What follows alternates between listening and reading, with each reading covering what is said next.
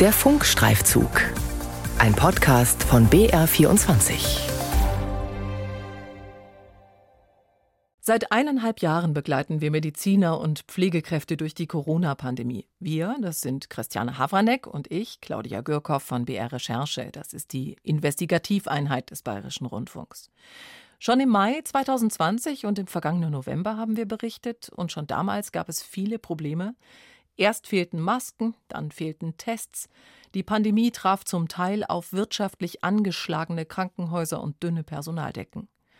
Jetzt tritt das so richtig zutage.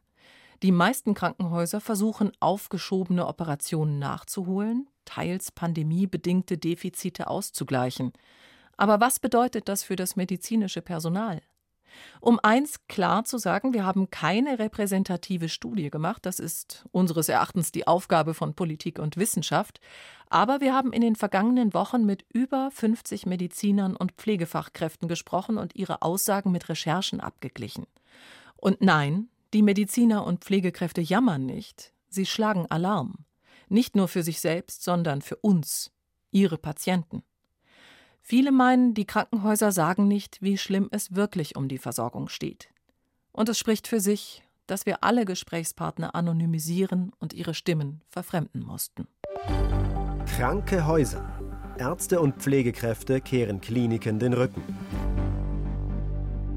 Paul ist Anfang 40 und hat inzwischen zwei Corona-Infektionen hinter sich. Er ist Intensivfachkraft in einem Krankenhaus in Nordrhein-Westfalen. Und er ist sich sicher, dass er sich beide Male bei der Arbeit angesteckt hat. Im Krankenhaus. Bis vor drei Wochen war die körperliche Belastbarkeit gar nicht da.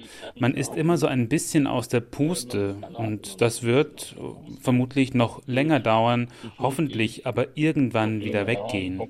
Noch immer ist Sport unmöglich. Selbst wenn Paul mit seinen Kindern spielt, ringt er immer wieder um Luft. Nach eineinhalb Jahren Pandemie will Paul nicht mehr. Er hängt seinen Beruf an den Nagel. Aber nicht nur wegen Corona.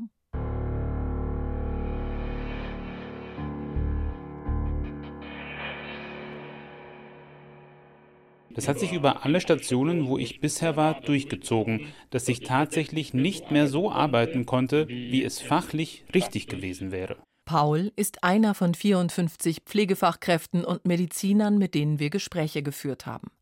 Die meisten von ihnen leben und arbeiten in Bayern. Auf ihre Bitte haben wir alle Namen geändert und die Stimmen verfremdet. Zufrieden mit ihren Arbeitsbedingungen sind nur drei Befragte. Viele ringen um Worte, nicht wenige weinen, und die meisten bedanken sich nach dem Gespräch.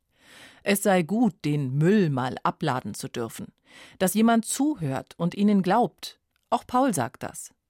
Mit seinem Flexit so nennen die Pflegekräfte die Abwanderung aus ihrem Beruf, ist er nicht allein. 14 der 54 befragten Pflegekräfte und Mediziner haben ihren Beruf aufgegeben, wollen den Arbeitgeber wechseln oder ihre Arbeitszeit reduzieren. Acht denken darüber nach. Der Grund? Die Arbeitsbedingungen. Am Anfang dachte ich, mit Corona würde endlich alles besser werden aber es wird immer noch schlimmer. Wir hatten vier Beatmungsgeräte. Durch Corona haben wir jetzt acht. Alle sollen in Betrieb, aber mehr Fachkräfte gibt es nicht. Eine Kollegin hatte Frühdienst auf Intensiv und ist dann noch im Nachtdienst eingesprungen, am selben Tag. Ich habe auch schon geweint auf Station. Neulich war ich mit einer ganz jungen Kollegin allein für 30 Patienten und alle haben geklingelt. Ich wusste, das ist nicht zu schaffen. Wir haben alle hunderte Überstunden.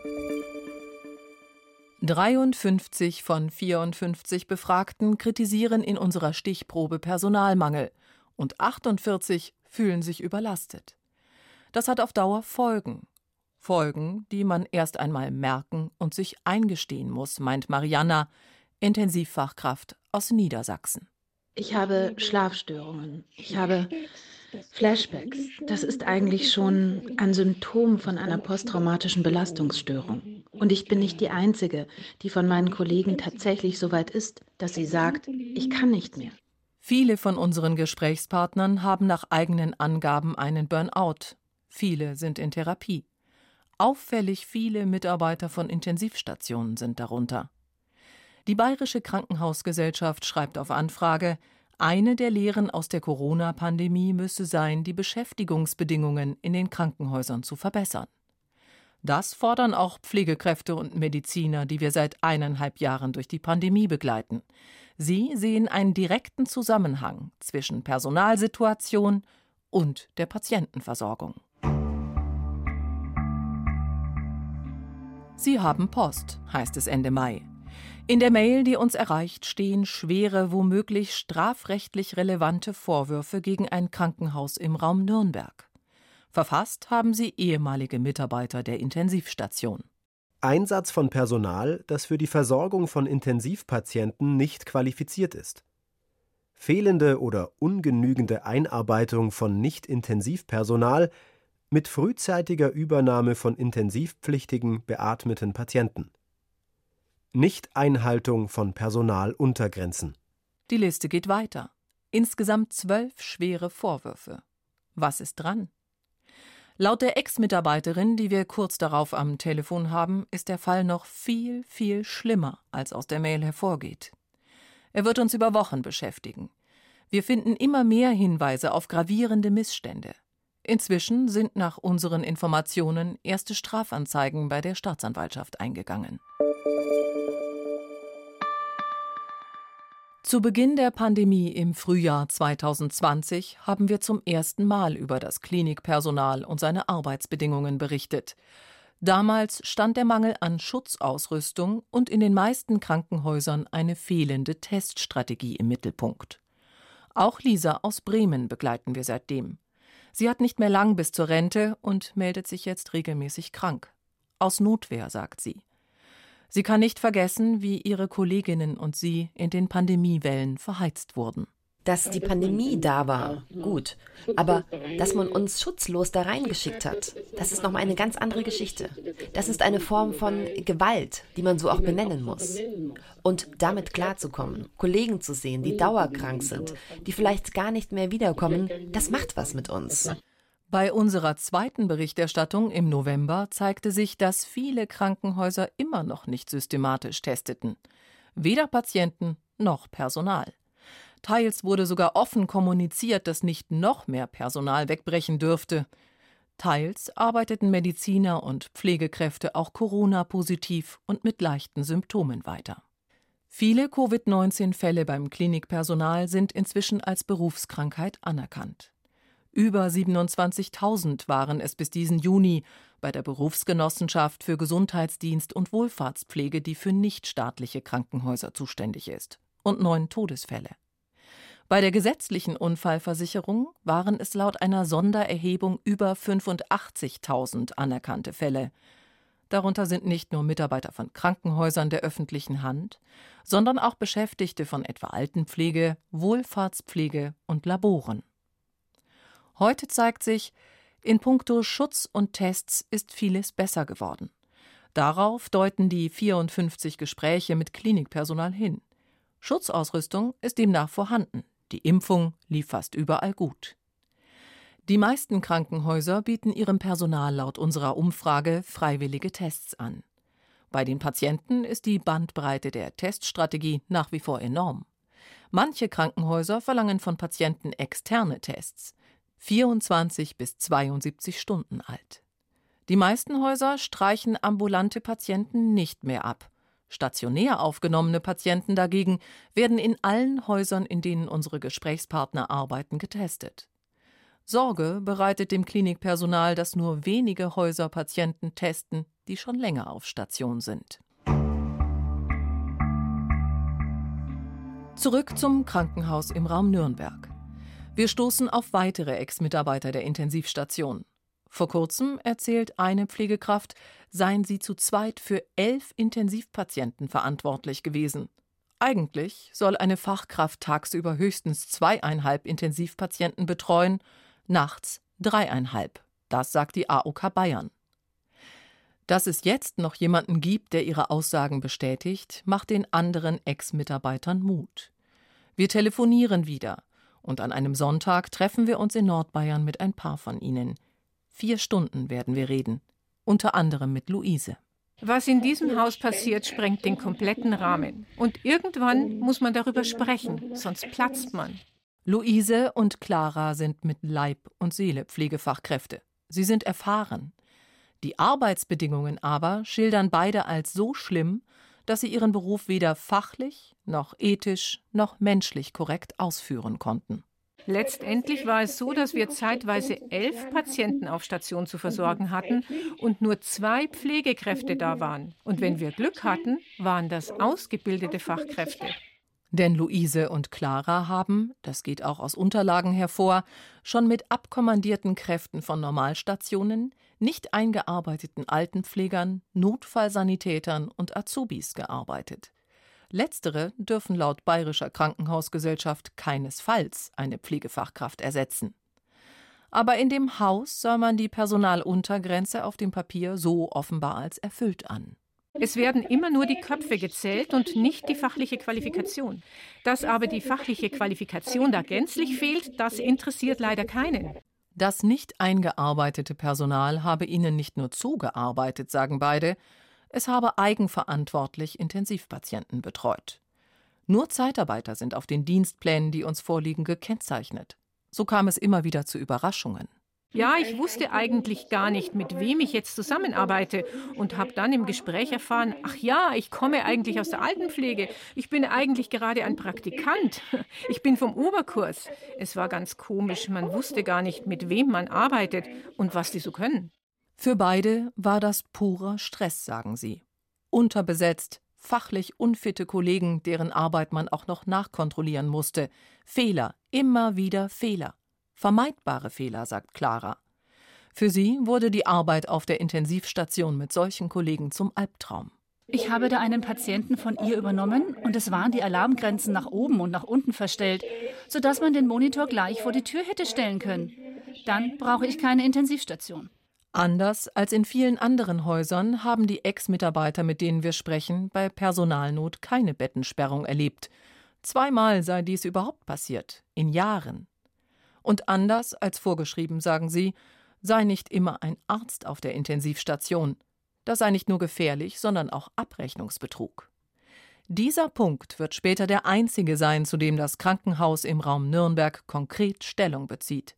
Es sei immer ein Arzt auf der Intensivstation, schreibt die Pressestelle. Spricht man mit Klinikpersonal, haben viele im Alltag mit Personalmangel und Hilfspersonal zu kämpfen. In Krankenhäusern ist immer mehr Hilfspersonal im Einsatz. Um die Pflege zu entlasten, betont die Bayerische Krankenhausgesellschaft auf Anfrage. Pflegekräfte und Ärzte schildern das anders. Sie sagen, dass das Hilfspersonal Fachkräfte ersetze, ähnlich wie es uns bei dem Krankenhaus im Raum Nürnberg geschildert wurde. Zum einen, weil es zu wenig Fachkräfte gebe, zum anderen, weil geringer oder nicht qualifiziertes Personal billiger sei. Dabei belegen internationale Studien, dass die Qualität der Patientenversorgung sinkt, Infektions- und Sterblichkeitsraten steigen, wenn eine Hilfskraft eine Fachkraft ersetzt. Der Gesetzgeber weiß um das Problem. In besonders sensiblen Bereichen gelten deshalb Personaluntergrenzen in der Pflege. Für Intensivstationen etwa gilt laut AOK Bayern, tagsüber betreut eine Fachkraft maximal zweieinhalb Patienten, nachts höchstens dreieinhalb. Die Realität sieht meist anders aus. 34 unserer Gesprächspartner arbeiten in Bereichen, in denen es Personaluntergrenzen gibt. Nur zwei geben an, dass diese Personalschlüssel eingehalten werden. 26 sagen, dass sie immer unterschritten werden. Weitere sechs, dass man sie nicht regelmäßig einhalten kann. Abgesehen davon, dass die Personaluntergrenzen offenbar kaum umgesetzt werden, gibt es weitere Probleme. Die Krankenhäuser melden viermal im Jahr ihre Personalschlüssel an das Institut für Entgeltwesen im Krankenhaus. Aber sie geben nur an, wie viele Pflegekräfte durchschnittlich im Einsatz waren. Der Haken, Ausreißer nach unten, fallen so weniger auf. Außerdem hat es bisher offenbar keine einzige Sanktion gegen ein Krankenhaus gegeben, das gegen die Personalschlüssel verstoßen hat. Das schreibt uns der Spitzenverband der privaten Krankenversicherung. Das Klinikpersonal warnt, all diese Arbeitsbedingungen in den Krankenhäusern hätten bereits jetzt Folgen. Wir jonglieren mit Menschenleben. Es ist so viel zu tun, dass ich die Medikamente statt um 21 Uhr erst um 1 Uhr geben kann, weil zu wenig Personal da ist. Jeder von uns kann von groben Fehlern berichten. Der Personalmangel ist so schlimm, aber die Leute und die Politik begreifen einfach nicht, wie gefährlich das ist. Ich würde niemanden von der Familie oder von Freunden mit ruhigem Gewissen in unser Krankenhaus schicken. In unserer Umfrage geben 46 von 54 Befragten an, dass die Arbeitsbedingungen Patienten gefährden. 30 Befragte sagen sogar, dass Patienten zu Schaden gekommen sind. Weitere 14 können das nicht ausschließen. Sie berichten unter anderem von falsch dosierten Medikamenten, vertauschten Infusionen oder Chemotherapien, Leber- und Nierenschäden in der Folge. Manche Häuser streiten die Vorwürfe ab, andere wollen sich nicht zu Einzelfällen äußern oder ignorieren unsere Anfrage. Auch in dem Krankenhaus im Raum Nürnberg sind nach Angaben von Clara Luise und ihren Kollegen Menschen zu Schaden gekommen und sogar Menschen gestorben. Es gab immer wieder Fälle, die so geendet sind, dass ein Patient reanimationspflichtig wurde und der dann entweder nicht mehr gerettet werden konnte oder, auch ganz häufig passiert, dass dieser jemand dann einen toxischen Hirnschaden hatte, sodass man da auch nicht mehr helfen konnte. Mehrere Ex-Mitarbeiter berichten übereinstimmend und unabhängig voneinander von Zwischenfällen. Wir können diese derzeit nicht überprüfen. Es ist die Rede von einem nicht fixierten Patienten, der sich alle Zugänge zog und starb, von einem Corona-Patienten, bei dem sich die Beatmungskanüle löste. Das soll trotz Alarm erst spät bemerkt worden sein. Der junge Mann starb. Von vertauschten Beatmungsschläuchen, die kalte, nicht befeuchtete Luft in die Lungen schwerkranker Menschen bliesen von einem Mann, der viele Tage unbemerkt keinen Stuhlgang hatte. Der Darmverschluss wurde erst bemerkt, als der Stuhl die Magensonde erreichte. Künstlicher Darmausgang. Clara und Luise haben Tränen in den Augen, als sie das erzählen. So etwas, meint Clara, darf es in Deutschland nicht geben. Was mich da noch zusätzlich bewegt, ist, dass jemand, der durch das Schicksal eigentlich schon gebeutelt ist, noch zusätzlich Steine in den Weg gelegt bekommt und nicht ordentlich versorgt wird, von ärztlicher und pflegerischer Sicht. Ja, das hat mich unglaublich. Also, erstens bin ich hilflos dagegen und das hat mich auch so wütend gemacht. Wir fragen das Krankenhaus im Raum Nürnberg und seinen Träger an. Die Pressestelle schreibt uns, Ihren Fragekatalog verstehen wir so, dass er sich ganz allgemein an Krankenhäuser richtet, da die in Ihren Fragen angesprochenen Aspekte für unser Haus nicht zutreffen. Das Haus schreibt uns, man habe Covid-Patienten ausgezeichnet versorgen können. Als Luise das hört, platzt ihr der Kragen. In der Corona-Pandemie-Zeit, in den Hochphasen, konnte man die Leute nicht auf den Bauch legen, was sie gebraucht hätten. Das ist ja der wissenschaftliche Standard. Und wir konnten es einfach nicht. Zum einen, weil zu wenig Personal da war. Zum anderen fehlten die Lagerungsmaterialien. Ich hatte einfach nichts. Manchmal habe ich mit einem Kopfkissenbezug Menschen gewaschen und abgetrocknet, weil ich keine Handtücher, geschweige denn Waschlappen hatte, geschweige denn Einmalmaterialien. Also ich kam mir manchmal wirklich vor wie im Feldlazarett. Clara macht die Geschäftsführung verantwortlich und zieht ein bitteres Fazit. Ich glaube, das war ja auch den Zahlen geschuldet. Das Krankenhaus war ja auch in den roten Zahlen. Die Geschäftsführung schmückt sich ja mit dem Erfolg, dass sie jetzt schwarze Zahlen geschrieben hat, aber auf dem Rücken der Patienten und des Pflegepersonals. Der wirtschaftliche Druck auf die Krankenhäuser ist enorm. Inzwischen schreibe jedes zweite Krankenhaus im Freistaat rote Zahlen, so die Bayerische Krankenhausgesellschaft. Die meisten Pflegekräfte und Mediziner, die wir befragt haben, berichten uns von einem Sparkurs in ihren Häusern. 46 geben an, dass an Personal und teils auch an Material gespart wird. Sparkurs? Mitten in der Pandemie? Während gleichzeitig das normale OP-Programm auf Hochtouren läuft? Private Betreiber müssen Rendite erwirtschaften, Aktionäre wollen Ausschüttungen. Der Klinikkonzern Helios etwa hat vergangenes Jahr trotz Corona-Pandemie einen Rekordgewinn erzielt.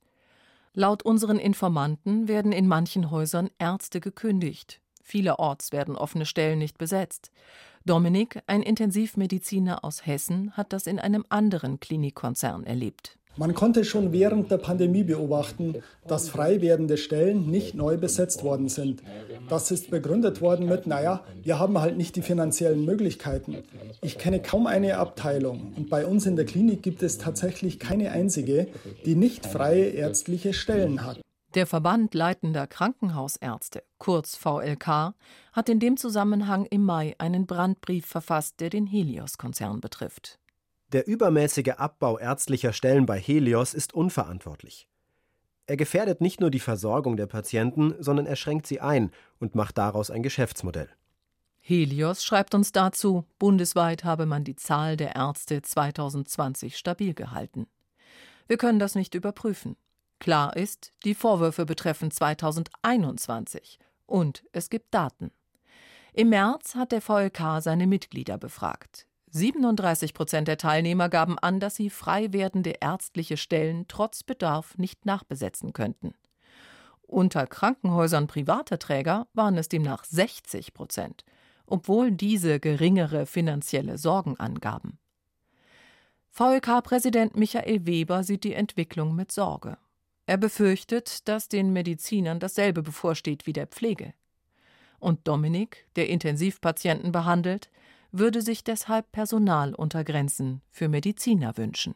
Ein Arzt kann nicht beliebig viele Patienten versorgen. Wir erleben es jetzt schon im Alltag, weil es durch sehr enge Dienstpläne und kurzfristige Ausfälle dazu kommen kann, dass ein Arzt einfach mal 30, 40, 50 Patienten betreuen muss. Das ist letzten Endes eine Katastrophe, weil in solchen Fällen kann man den Patienten nicht gerecht werden und muss eigentlich eher alle Daumen drücken, dass niemand stirbt. Wir konfrontieren Bayerns Gesundheitsminister Klaus Holleczek mit unseren Rechercheergebnissen. Wir schildern Missstände, offenbar nicht überall greifende Vorgaben. Wir lesen ihm Auszüge aus unserer Umfrage vor, was Pflegekräfte und Mediziner in den 54 Gesprächen gesagt haben. Natürlich ist das ein Schlaglicht und keine repräsentative Studie. Aber die Ergebnisse stimmen den CSU-Politiker nachdenklich. Man könnte natürlich auch grundlegend sich die Frage stellen, ist der Druck der Wirtschaftlichkeit einfach zu groß. Was lernen wir aus dieser Pandemie? Müssen wir uns einfach mal ehrlich machen und sagen, die zunehmende Ökonomisierung und der Druck, der sich dann beim Personal wieder äh, deutlich macht, das ist nicht das, was wir für die Zukunft machen können. Man werde ans DRG-System, also an die Fallpauschalen ran müssen, meint der Minister. Die Themen Krankenhaus und Pflege seien mindestens so wichtig wie der Klimawandel. Die neue Bundesregierung werde sich damit befassen müssen. Inzwischen haben wir ganze Ordner mit Unterlagen zu der Intensivstation, auf der Clara, Luise und andere im Raum Nürnberg gearbeitet haben. Darunter sind auch eine Reihe von Überlastungsanzeigen, die Ex-Mitarbeiter gestellt haben. Darin sind Unterbesetzung, nicht qualifiziertes Personal und Zwischenfälle dokumentiert.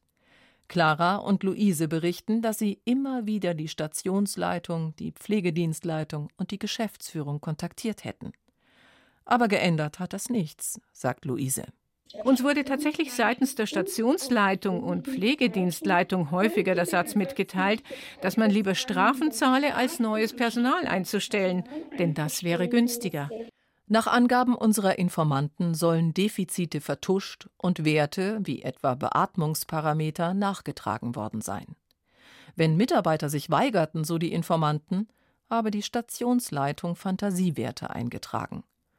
Sollte sich das bestätigen, stehen Vorwürfe wie Urkundenfälschung und Abrechnungsbetrug im Raum. Damit werden sich jetzt Ermittlungsbehörden beschäftigen müssen. Das Krankenhaus hat bisher nicht auf Fragen dazu reagiert.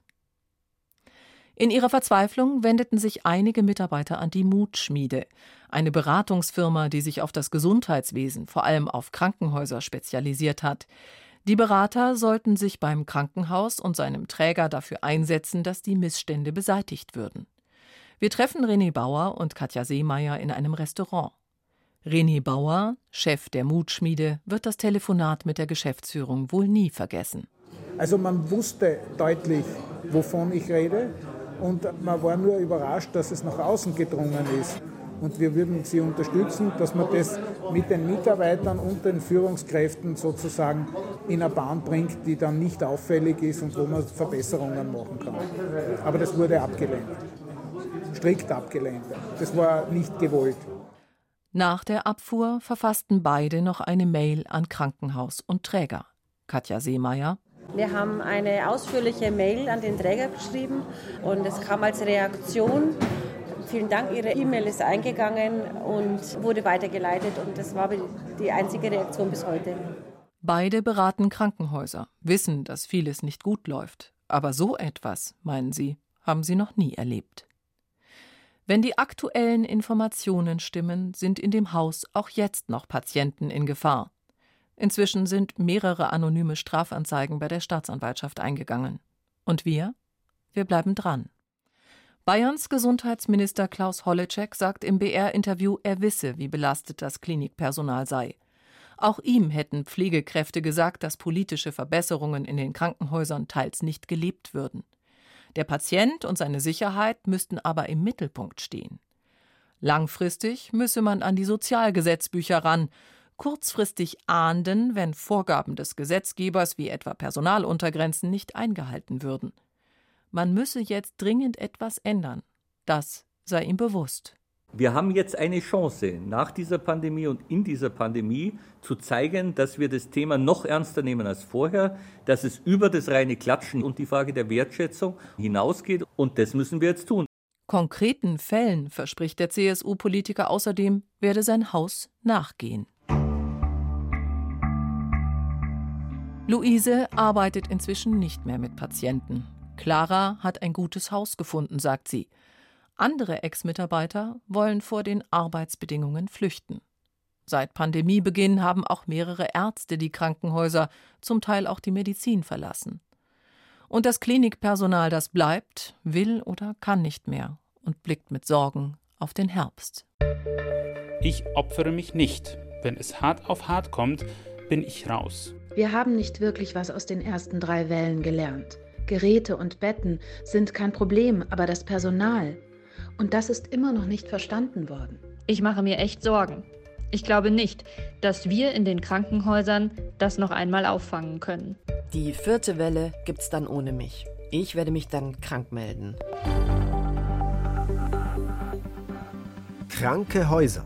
Ärzte und Pflegekräfte kehren Kliniken den Rücken. Von Claudia Gürkow. Redaktion hatten Verena Nierle, Lisa Wreschniok und Carola Brandt.